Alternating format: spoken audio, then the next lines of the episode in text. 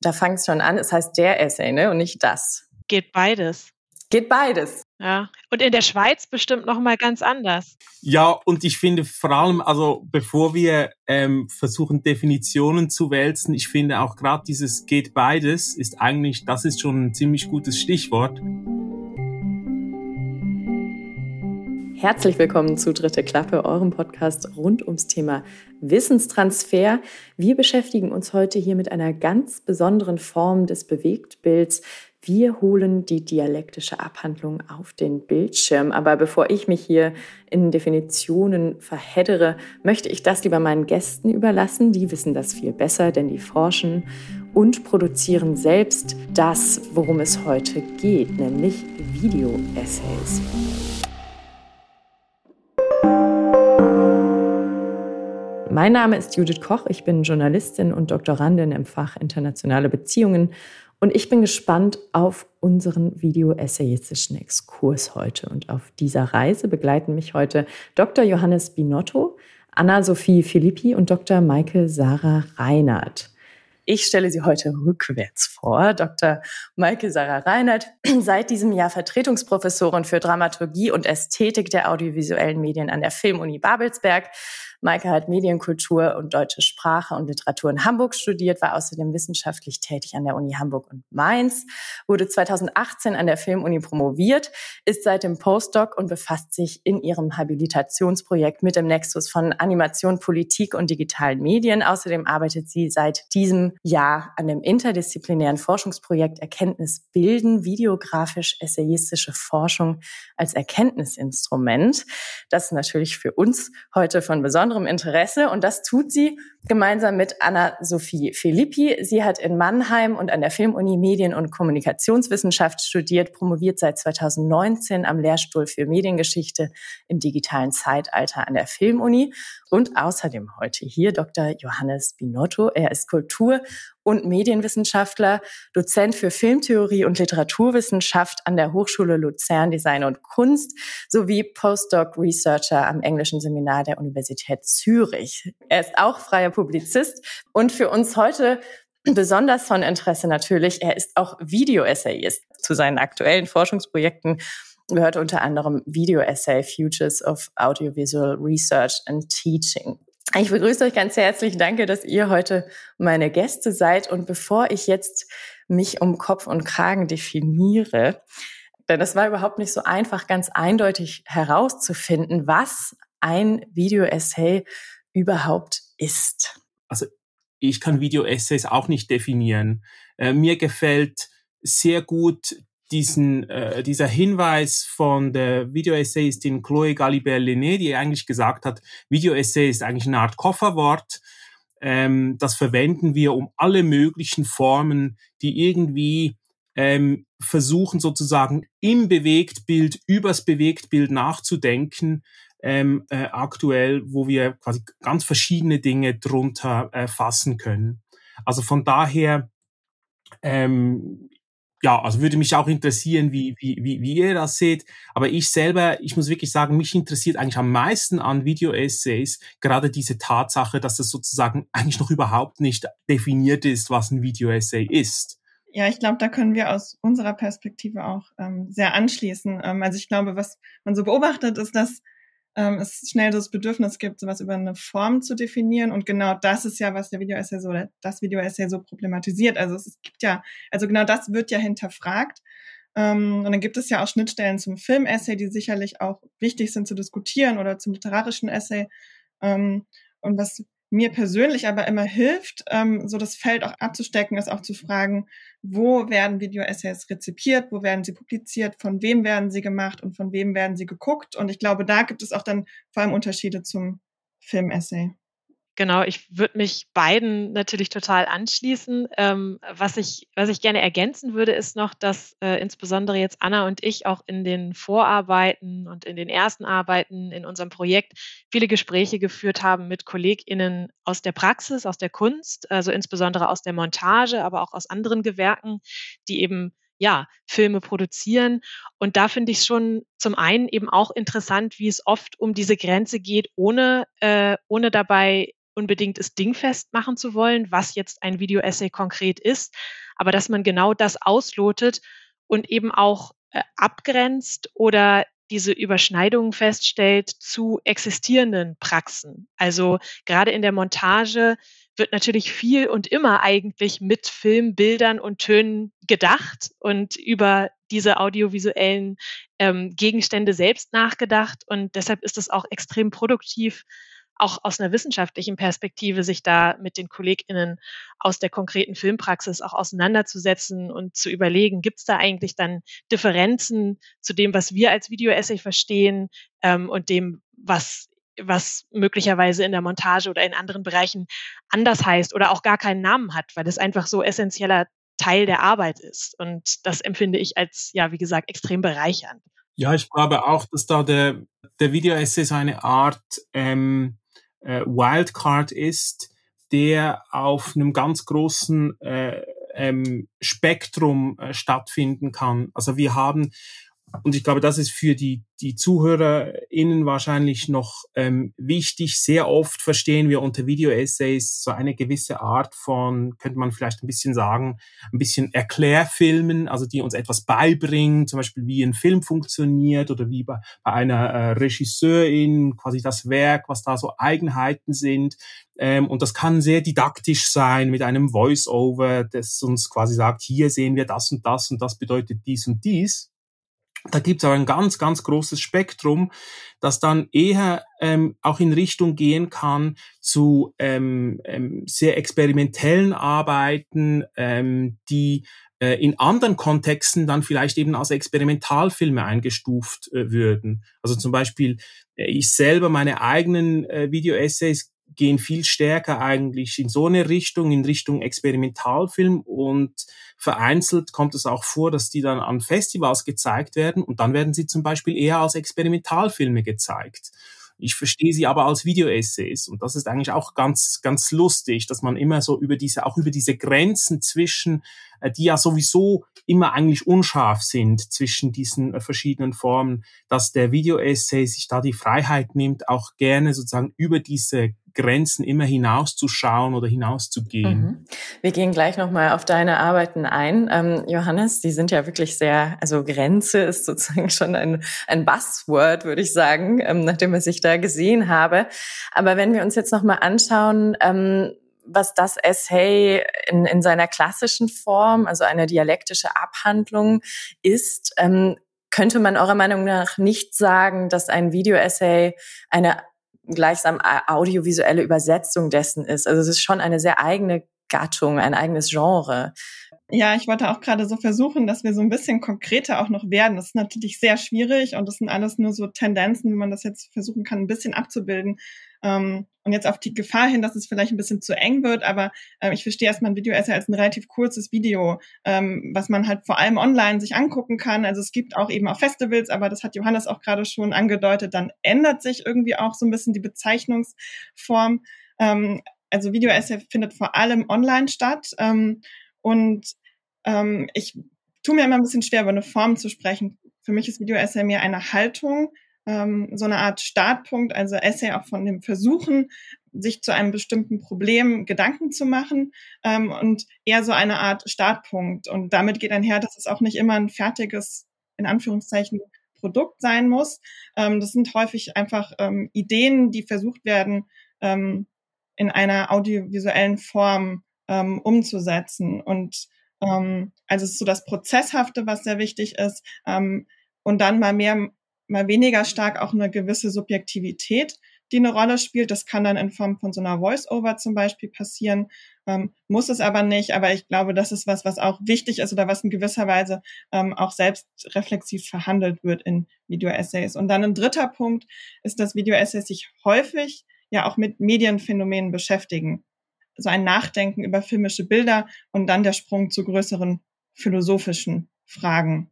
Das sind so für mich so die drei wichtigen Punkte. Mhm. Du hast gerade schon äh, kurz angeschnitten, die Verbreitungswege oder überhaupt die Plattformen, auf denen die entstanden sind. Ähm, was ich auch gefunden habe, ist die Definition, dass der Video-Essay aus dem Zusammentreffen von Plattformen wie YouTube, sozialen Medien, Cinephilie 2.0 und preiswerter DIY-Schnittsoftware entstanden ist. Was verrät uns das denn über die AutorInnen oder RezipientInnen? Also wenn ich das jetzt so lese, kommt mir das so ein bisschen Underdog nerdy, so ein bisschen, so, so kommt mir das vor im Prinzip, DIY, ohne großen Produktionsaufwand. Also ich würde sagen, auch, auch da ähm, geht beides und es gibt ganz ähm, unterschiedliche Wege. Es gibt einerseits gibt es ähm, professionelle FilmemacherInnen, die ähm, sich dann eben auch angefangen haben, äh, angefangen haben, Video-Essays zu machen mit einem sehr, sehr großen technischen äh, Know-how. Und andererseits gibt es ähm, ja gibt es zum Beispiel äh, Leute aus den Universitäten, die eigentlich ähm, gewohnt waren, Texte zu schreiben über ähm, äh, zum Beispiel über Filme und dann angefangen haben, äh, sich zu versuchen äh, in Video-Essays. Und das finde ich eigentlich ähm, extrem interessant, eben auch gerade zum Beispiel diese, diese Bewegungen. Also wir haben einerseits haben wir zum Beispiel ähm, ähm, einen der prominentesten Video-Essayisten, äh, den Kevin B. Lee, der quasi angefangen hat eigentlich als eben als ein, als ein Filmemacher, jetzt nicht unbedingt als, als, als ein Akademiker und der jetzt in einer gewissen Art und Weise in die Akademie gefunden hat. Und andererseits haben wir äh, Leute wie ähm, Catherine Grant in, äh, in England, die ähm, eine Film- und Medienwissenschaftlerin ist, die ähm, sehr, sehr viel immer äh, geschrieben hat, auch nach wie vor schreibt, aber ähm, dann eben halt auch ganz eine prominente, äh, unterdessen eine, eine Filmemacherin e, eben auch ist mit ihren Video-Essays.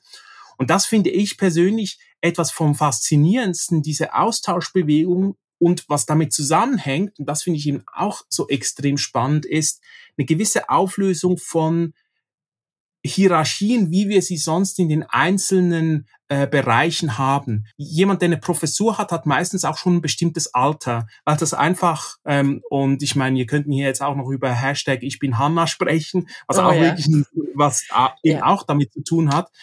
Ähm, auch das Gendering ist, ist ähm, da ähm, immer noch recht traditionell. Und bei Video-Essays wird das plötzlich durcheinandergewirbelt. Und das gefällt mir extrem gut. Es gibt Leute, die sind Anfang 20 und die empfinde ich absolut als, als Vorbilder, als Role Models für mich und als Autoritäten in diesem Bereich. Und umgekehrt kann es sein, es kann jemand ähm, mehrere Doktortitel haben, absolut ähm, etabliert als äh, Filmwissenschaftlerin und versucht dann Videoessays zu machen und diese Videoessays sind vielleicht überhaupt nicht interessant. Und ich glaube, da ist da ist ja auch das, was du eben angesprochen hast, Judith, diese Underdog-Charakteristik, die kommt da eben tatsächlich voll zum Tragen. Und vielleicht kann man noch ergänzen, dass es ja eben auch nicht nur diesen Austausch ähm, gibt zwischen äh, professioneller Filmpraxis und Akad Akademie, äh, sondern auch, ähm, du hast vorhin angesprochen, Nerds, Filmfans letztlich. Auch das ist eine Praxis, die da extrem mit reinspielt und wo wir vorhin über die technischen und technologischen Grundlagen gesprochen haben, die sind natürlich eine absolute Voraussetzung gewesen dafür, dass Film, filmische Videoessays überhaupt entstehen und eben auch verbreitet, sprich rezipiert werden können. Mhm.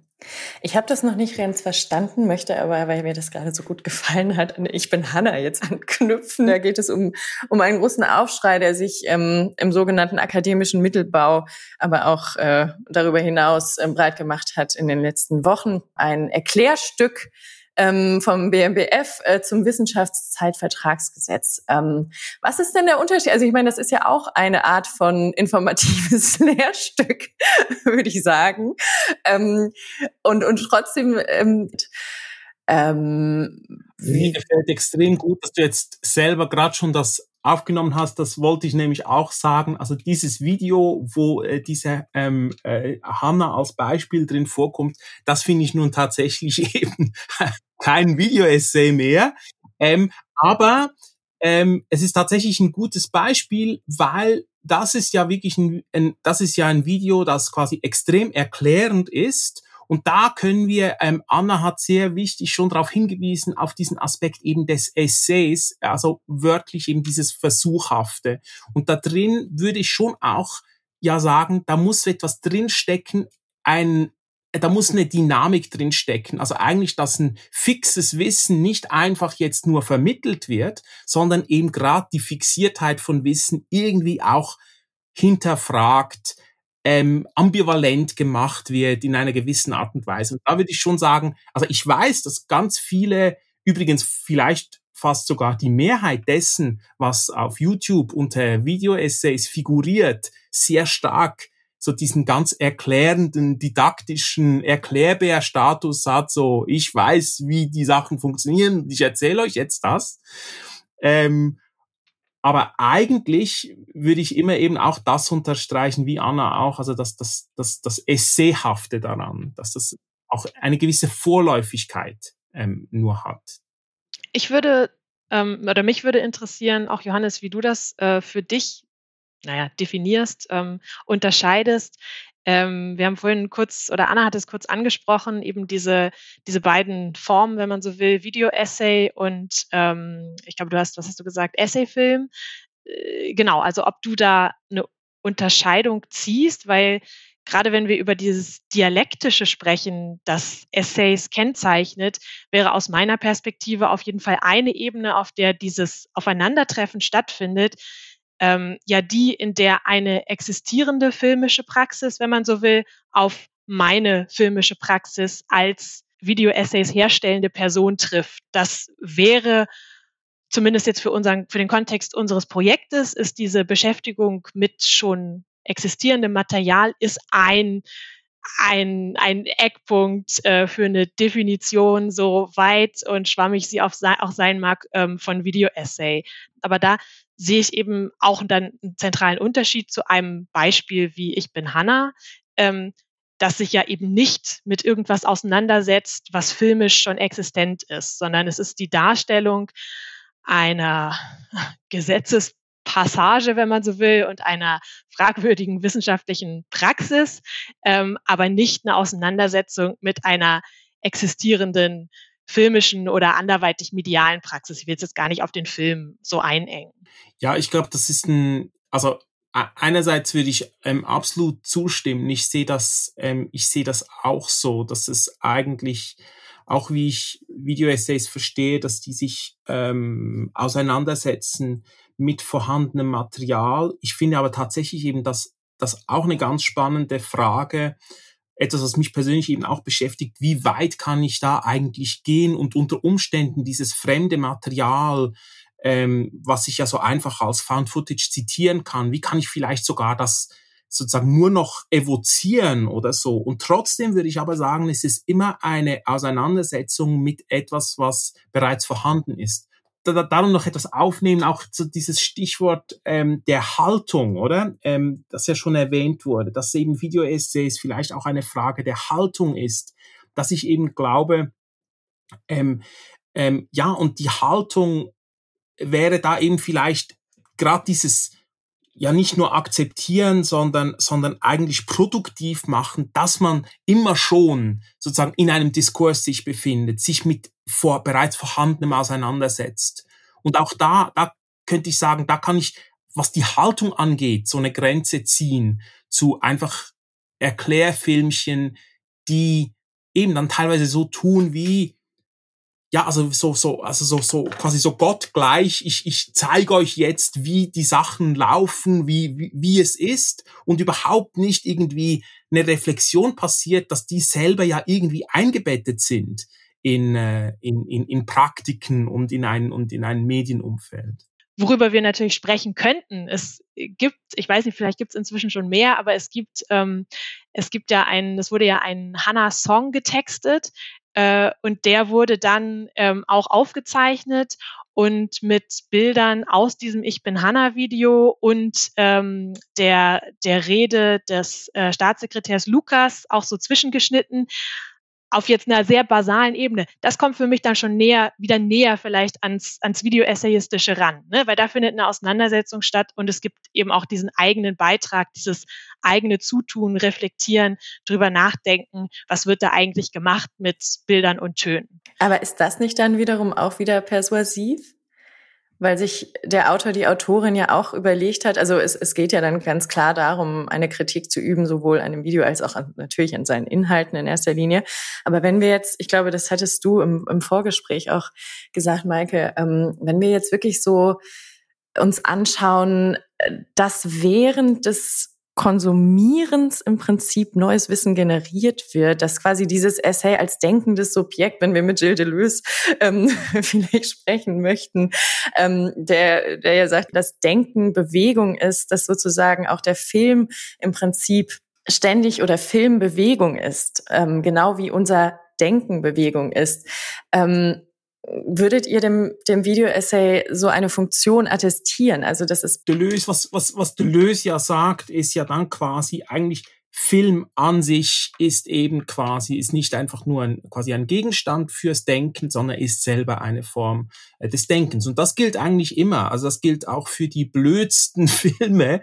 Äh, es ist einfach die Frage, ob es ein besonders interessantes Denken dann, äh, dann dort ist. Und ich würde schon sagen, bei Video-Essays könnte man zum Beispiel sagen, das wäre eine, also die, das, das Stichwort der Reflexivität, sozusagen dieses Denken nochmal vielleicht, um noch mal eine Drehung ähm, zu, zu, zu erhöhen oder eben auch dieses Denken des Films quasi expliziter auszustellen.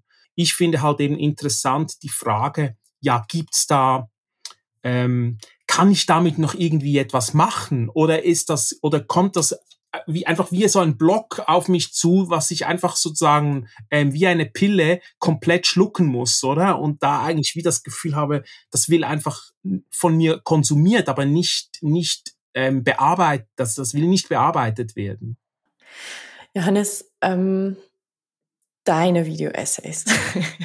du schaust sozusagen immer wieder in diese Bereiche der nicht Existenz, ja, vielleicht des Obskuren auch so ein bisschen, das nicht unmittelbar greifbaren und, und das Denken ausstellen, hast du ja auch gerade gesagt. Das Video ist jetzt das Denken ausstellen, das gefällt mir sehr gut. Ähm, also grundsätzlich, das schließt eigentlich an auch auf etwas, was du ähm, gefragt hast, also sozusagen auch ein bisschen wie der, wie der Workflow Flow ist und auch da wiederum, oder? Es gibt auch da, es gibt beides und nicht nur zwei, sondern äh, unzählige Methoden. Es gibt es gibt Video-Essayistinnen, die tatsächlich in eine Art Verfilmung eines Textes machen oder Verfilmung eines Aufsatzes ähm, äh, machen. Und dann gibt's andere, die ähm, dezidiert sozusagen gerade nicht so ähm, arbeiten. Und für mich jetzt ist es halt so, weil ich sehr, sehr viel schreibe und viel publiziere, ähm, hat mich, haben mich Video-Essays eben dann eben besonders deswegen interessiert, da was anderes zu machen, als ich in, in meinen äh, schriftlichen Texten mache. Und, und ich glaube schon, da gibt es einen Zusammenhang, dass mich mehr und mehr eben gerade so solche Fragen wie, was ist, wenn der Film gar nicht da ist oder wenn das eben gar nicht vorhanden ist, dass mich das immer stärker interessiert. Das hat ein bisschen, wie soll ich sagen, das hat ein bisschen persönliche oder biografische Gründe, dass man einfach ähm, weil ich ja die ganze Zeit das Material so gewohnt bin, immer zur Hand zu haben, dass es mich vielleicht mich jetzt persönlich dann nicht so interessiert, ähm, ein Video-Essay zu machen, der jetzt so quasi so erklärt, ja, hier, das funktioniert so und so. Das ist natürlich aber, ich finde das auch noch wichtig, das ist natürlich auch ein völliger äh, Luxus, den ich mir da leisten kann, weil ich muss mich ja nicht in meinen Video-Essays, muss ich mich nicht profilieren, ich muss dort nicht zeigen, dass ich ein guter Filmwissenschaftler bin, weil ich konnte das an anderen Orten quasi beweisen. Dann darf ich so völlig experimentell sein, weil ich habe das Gefühl, dass mit meinen Video-Essays kriegst du, kriegst du keine, kriegst du keine Dissertation. Ja, es ist ja auch, also was du gerade angesprochen hast, ist ja auch so die Frage nach dem Wert, also in der Wissenschaft von einem Video-Essay. Also du hast gesagt, hm, es ist keine Dissertation, aber das ist die Frage, warum eigentlich nicht oder warum kann das nicht oder in, inwiefern ähm, kann man das miteinander verbinden? Ähm, und also denke ich, ist eine wichtige Frage, die wir auch zukünftig noch immer, also noch mehr diskutieren werden, wenn es auch dann um Publikationen geht, um wissenschaftliche Publikationen. Ich glaube, das ist auch ganz wichtig, dass wir dieses Klischee ausräumen, Video-Essays seien in irgendeiner Form ein Ersatz oder ein, ein, die Alternative zu Texten. Ähm, weil das sind nun einfach tatsächlich unterschiedliche Medien, unterschiedliche Formen und kein Medium ersetzt ein anderes, sondern sie machen einfach was anderes. Ja. Maike, Anna, ähm, ihr habt euer, oder beziehungsweise jetzt im September äh, findet quasi auch das Herzstück eures Forschungsprojekts als Workshop statt. Äh, Nochmal ganz kurz, Erkenntnis bilden, ein ähm, auf Transfer ausgerichtetes ähm, Projekt, das von oder beziehungsweise von Seed Money ermöglicht wird. Erklärt mir nochmal oder uns, worum es da genau geht und was ihr quasi auch mit dem, mit dem Forschungsprojekt intendiert. Genau, also wie du schon sagst, das Herzstück ist ein, ähm, ist ein Workshop, der stattfindet im, ähm, im September. Und uns geht es vor allem darum, dass wir, ähm, kommt sehr aus einem eigenen Bedürfnis raus. Ähm, wir haben beide so ein bisschen angefangen, videografisch oder Videoessays zu arbeiten und ähm, haben das Bedürfnis verspürt, das irgendwie in der Gruppe zusammen zu machen, sich dem intensiver anzunähern und auch zu diskutieren. Und daraus ist dann der Wunsch entstanden, dass wir gerne mit Kolleginnen ähm, so einen Workshop mal machen würden und einfach mal in Anführungszeichen hands-on uns zusammen hinsetzen, mit Filmen arbeiten und ähm, gar nicht aus so einem professionellen Kontext zu kommen und auch sehr niedrigschwellig das anzusetzen, ähm, einfach so eine, so eine Schnittsoftware auch mal kennenzulernen äh, und dann einfach mal zu gucken, was passiert. Was passiert, wenn wir Filme als, wir sind ja vor allem WissenschaftlerInnen, also klassische WissenschaftlerInnen, aber dadurch, dass wir an der Filmuni sind, richtet sich der Workshop eben auch an künstlerisch Forschende. Ähm, und was passiert, wenn wir diese Menschen zusammenbringen und wenn wir sie zusammen äh, mit einem Schnittprogramm ähm, über Filme nachdenken lassen. Und so ein bisschen das Ziel ist, dass wir ähm, vor allem den Filmuni-internen Diskurs dadurch auch stärken können. Also wir sind an der Filmuni und wir haben so unterschiedliche Gewerke und, und Forschungsrichtungen und, und Verständnisse von Forschung, die wir ähm, durch dieses Video-Essay Projekt oder das zusammen Nachdenken darüber zusammenbringen möchten und einfach mal ausloten, was ist das, ähm, was für Potenziale und welche Grenzen hat das überhaupt und welche Erkenntnismöglichkeiten bietet uns dieses Arbeiten dann. Und das hat dann vielfältige Transferoptionen. Äh, da kann auch Maike vielleicht anschließen.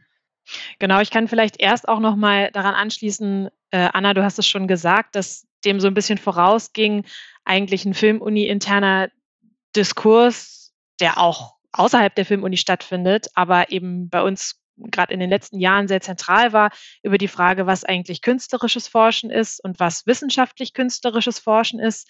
Wir haben ja die Dissertationswürdigkeit von Videoessays schon angesprochen und ähm, an der Filmuni gibt es ja eben die Möglichkeit, sich wissenschaftlich künstlerisch zu promovieren. Könnte das auch eine Form sein, ein Videoessay?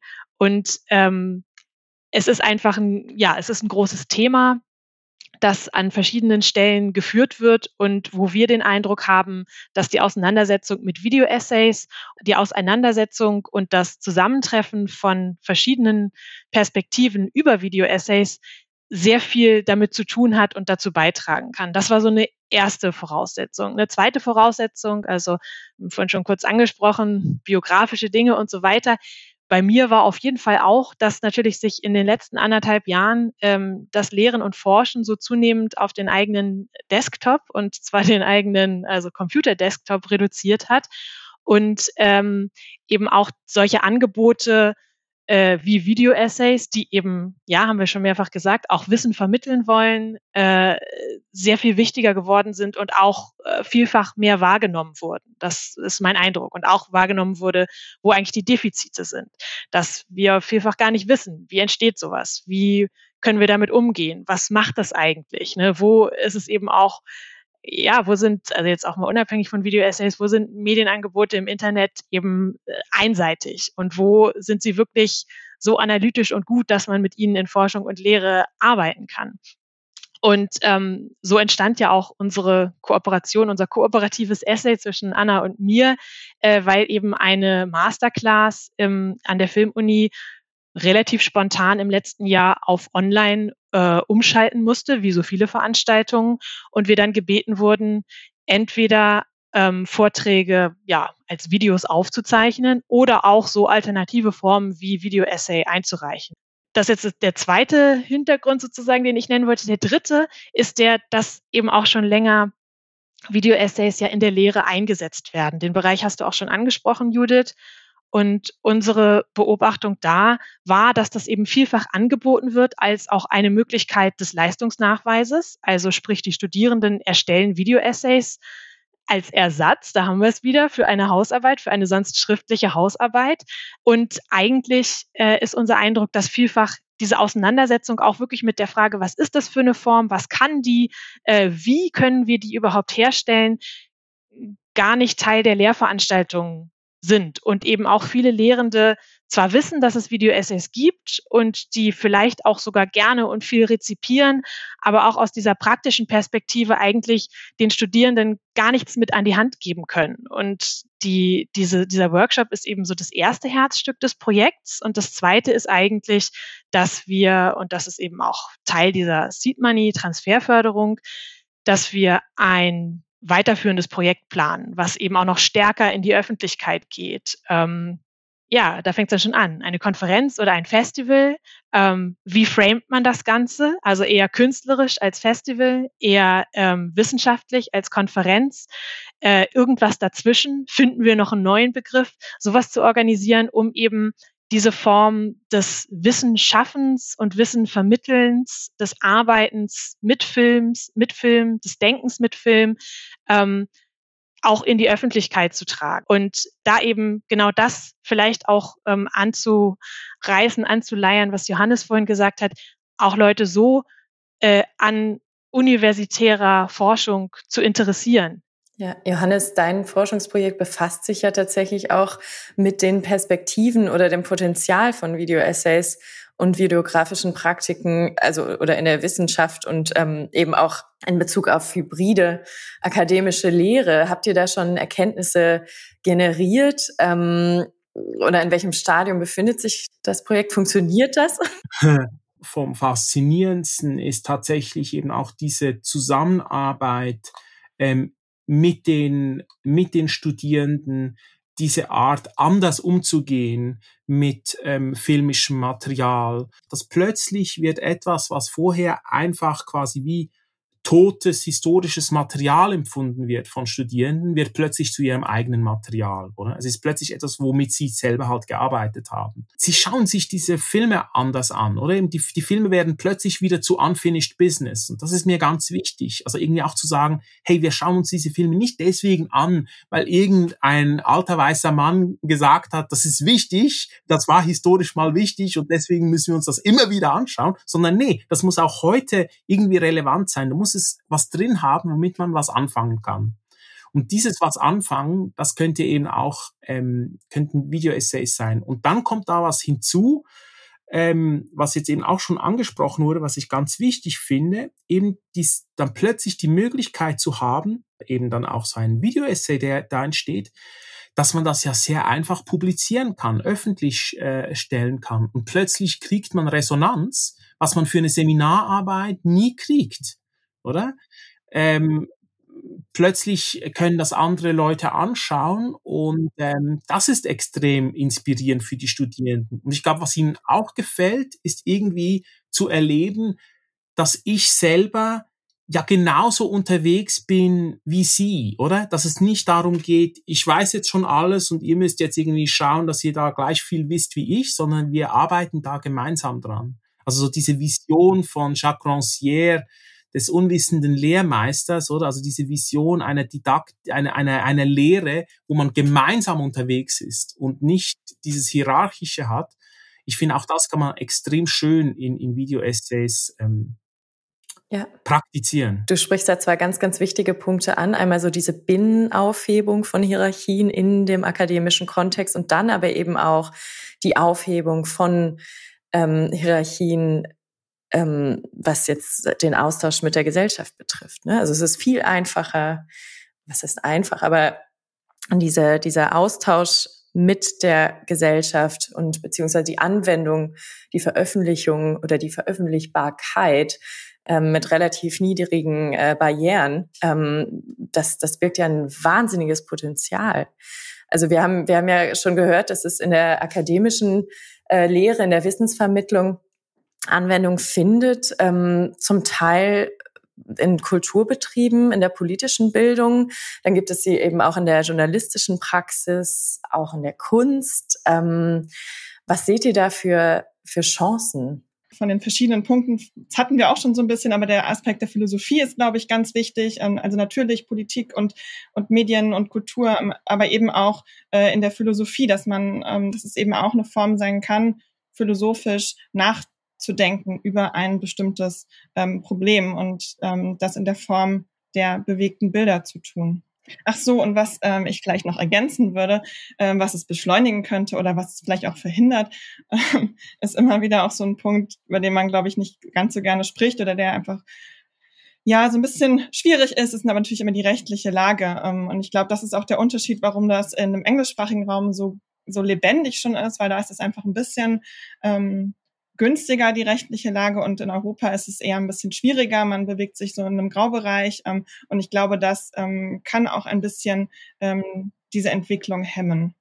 Mhm. Auch sozusagen dieses, also eben dieses Lernen umzugehen mit diesen, äh, mit, mit einer, mit einer ähm, Medienkultur, es hat was Emanzipatorisches, oder? Also es ist ganz, quasi, ich glaube, es ist ein ganz wichtiger Aspekt, nicht mehr nur das Gefühl zu haben, man sei in der, La in der Position einfach des Konsums, sondern dass man in die Produktion gehen kann, dass man tatsächlich diese Bilder nimmt und aus ihnen etwas, äh, etwas Eigenes macht. Ich muss sagen, dass ich persönlich mir eigentlich die anderen Gedanken von wegen Breitenwirksamkeit und wie viele Klicks kriegt man da, ich finde, das wird tendenziell auch ein bisschen überschätzt. Ich finde, das ist nicht wirklich das Relevante.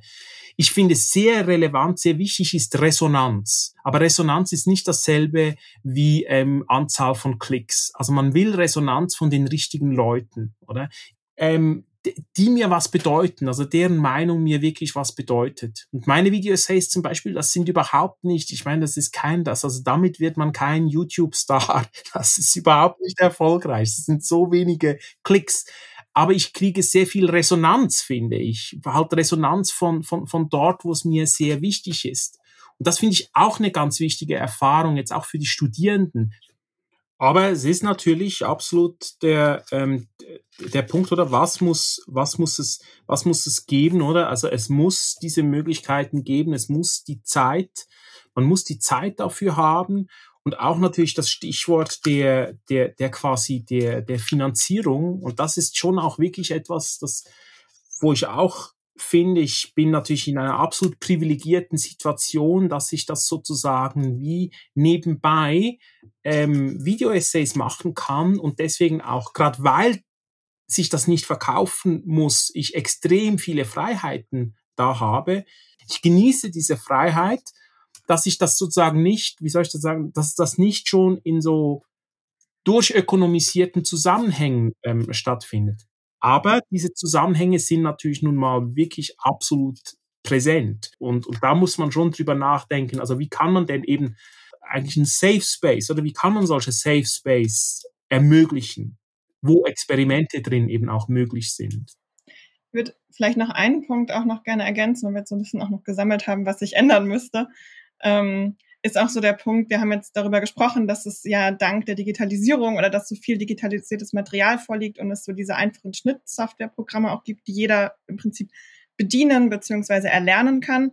Ähm, aber es ist natürlich trotzdem so, dass man jetzt nicht davon ausgehen kann, dass, dass alles digitalisiert ist. Und natürlich bildet das ja auch einen gewissen Kanon ab und da das birgt ja auch die Gefahr, dass wir uns dann doch immer wieder mit den gleichen filmischen Werken auseinandersetzen, die es halt hundertfach ähm, auf YouTube gibt ähm, oder, oder auf DVD auch zumindest. Ähm, und das natürlich ein ganz, ganz großer Teil von Bildern, Bewegtbildern gar nicht digitalisiert ist und wir uns daher auch gar nicht oder zumindest jetzt gerade noch gar nicht damit ähm, beschäftigen können. Das wäre vielleicht auch ein äh, tatsächlich ein didaktischer Auftrag ans Arbeiten mit Video-Essays, eben zu, zu gucken, äh, klar, einerseits ist das eine totale Gefahr. Umgekehrt ist gerade auch diese, diese rechte Frage, die du angesprochen hast, Anna, äh, eine, die dazu führen kann, dass wir uns mal mit anderen Werken befassen, als die, ne, die aktuell im Kino laufen, beziehungsweise die, die eben rauf und runter kanonisiert sind und urheberrechtlich äh, geschützt. Und wer da kein Risiko eingehen mag und eben in dem Bereich nicht experimentieren möchte, ist eben auf anderes äh, Ausgangsmaterial äh, zurückgeworfen. Und das gibt es ja aber auch. Also da gibt es ja einfach, gerade jetzt, gerade was Filmgeschichte angeht, gibt es eben Werke, die inzwischen rechtefrei sind oder aus anderen Gründen rechtefrei sind oder rechtefrei bleiben, auch weil die äh, SchöpferInnen das so wollen. Und darin besteht natürlich auch eine Riesenchance. Und ähm, für unser eigenes Projekt, für den Workshop, haben wir es ja auch so angedacht, dass wir eben mit Filmunifilmen arbeiten von Studierenden, also mit studentischen Projekten, die möglicherweise sonst ähm, kein oder nur ein kleines Publikum finden würden. Und das ist eigentlich aus unserer Sicht eben auch eine Möglichkeit, diese, diese Arbeiten zu honorieren durch eine Auseinandersetzung, weil, also aus meiner Sicht zumindest, ist eben auch eine wissenschaftliche Auseinandersetzung mit einem Werk immer äh, sollte immer wertschätzend sein. Es ist eine Wertschätzung, ähm, sich mit etwas auseinanderzusetzen und äh, und eben wirklich da auch in die Tiefe reinzugehen. Und das kann auch eine Chance sein. Und vielleicht ist es eine didaktische Herausforderung, das jetzt in den formierenden Jahren, formative years of äh, Videographic Essays irgendwie ähm, stärker zu machen, zu betonen, um eben wirklich auch da noch einen extremen Mehrwert, einfach die Reichhaltigkeit des kulturellen Erbes herauszustreichen. Alles, was wir eben sonst noch nie gesehen habe, ungefähr.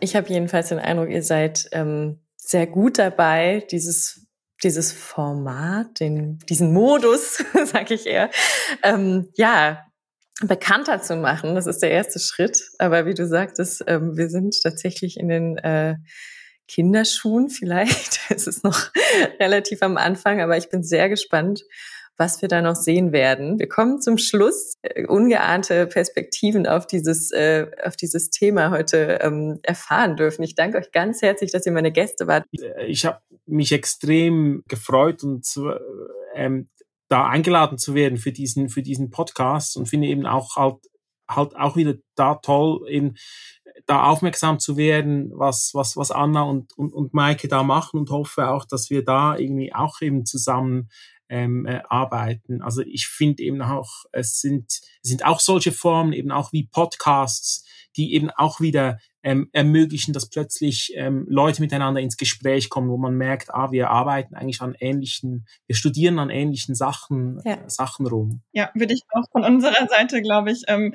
haben wir uns sehr gefreut, dass, ähm, dass du uns eingeladen hast im Gespräch, auch gerade weil es jetzt auch im Verlauf dieses Gesprächs sehr viel so Resonanz ging, äh, die Video-Essays herstellen und dann aber auch so diese Vernetzung so wichtig ist, ähm, mit Menschen überall auf der Welt, die auf diese Art und Weise nachdenken und arbeiten und ähm, das äh, veröffentlichen. Und das hat hier so im kleinen Rahmen auch stattgefunden.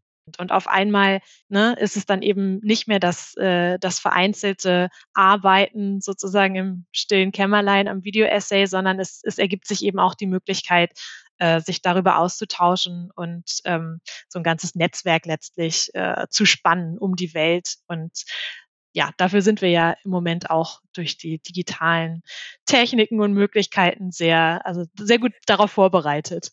Ja, klasse. Ich danke euch ganz herzlich für eure Zeit.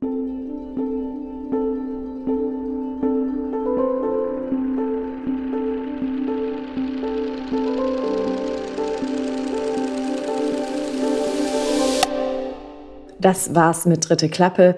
Video-Essays, das sind viel mehr als kurze Videos, haben wir heute gelernt. Video-Essay, ein Kofferwort, zugleich eine Haltung, ein Modus, viel mehr als ein Format und eine Art, das Denken auszustellen. Und damit meine ich nicht abschalten. Video-Essays sind noch einer kleineren Community zuzuordnen. Sie haben was von unprätentiöser DIY-Szene. Sie pfeifen auf Hierarchien und genau das birgt Chancen für den Austausch auf Augenhöhe, flache Hierarchien sowohl innerhalb von Universitäten und Hochschulen, aber auch wenn es um Partizipation bzw. die Verbreitung von Video-Essays in die Gesellschaft geht. Ich sage danke an alle, die an dieser Episode mitgewirkt haben. Besonderer Dank geht wie immer an das MWFK Brandenburg, das diesen Podcast finanziell unterstützt. Mein Name ist Judith Koch. Danke fürs Zuhören. Bis in drei Wochen. Tschüss.